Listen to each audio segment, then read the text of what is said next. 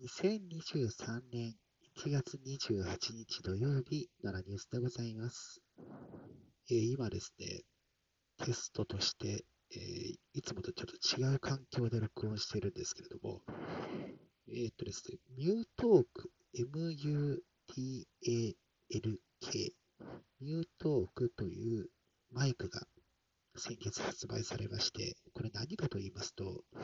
要はですね、えーマイク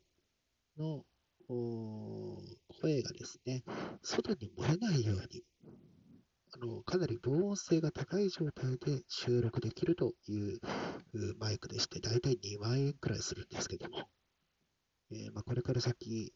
えーいろいろとね、使っていきたいなと思っていたので買ってみたんですが、だいぶその防音というか遮音、の喋っている声が外に漏れないような形にはなっているんですが、えー皆さんの聞き取り方としてはいかがでしょうか？ま多少ね、あの何もない状態と比べれば、えー聞き取りづらい感じになっちゃってるかなというふうには思いますが、これからちょっとたまにね、使っていきたいと思いますので、よろしくお願いいたします。さて、えーニュースご紹介してまいりましょうか。えーとですね、岸田首相の発言にかなり注目が集まっています。昨日のですね、参院本会議で、産休育休中のリスキリング、これは学び直しというふうに日本語では言うんですけれども、これを後押しするということを答弁したところ、まあ、育休や産休中はなかなかそういう時間取らないよねといったことで批判が相次いでます。確かにね。育休、産休っていうと、休っていうふうに書くから、あの休みだというふうに思われてしまう可能性っていうのはゼロではないなと思うんですが、ただ、その実実態としては、うんまあ、産休は、えー産、出産前後の体調を整えるというところに、えー一番重きを置くことになりますし、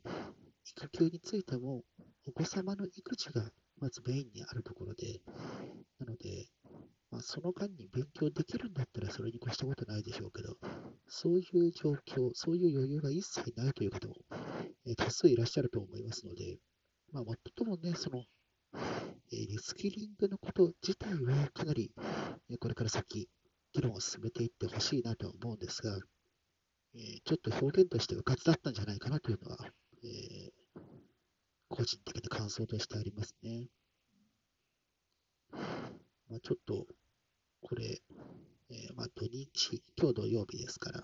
土日の間になかなか、えー状況は変えられないかなという気もしますけれども、まあ、早めに対応しないと、えーそれこそね、この土日でも世論調査行われていると思いますので、でも本当に最近の世の中って、SNS で何かあったらすぐに、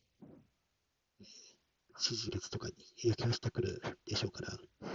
まあ、今日、明日の世論調査の結果、えーこの発言がマイナスに左右する可能性っていうのは非常に高いなというふうに見ています。まあ、だからこそ、まあ、土日は無理だっても、月曜日には遅くても何らかの対応が必要なんじゃないかなというふうに思っていますが、えーまあ、状況に次第何か変化があるようでしたらまたご紹介いたします。えーこれもまだですね、え音を確認してないので分かりませんが、えきちんと取れていることを願いつつ、本日の奈良ニュースでございました。それではまた次回です。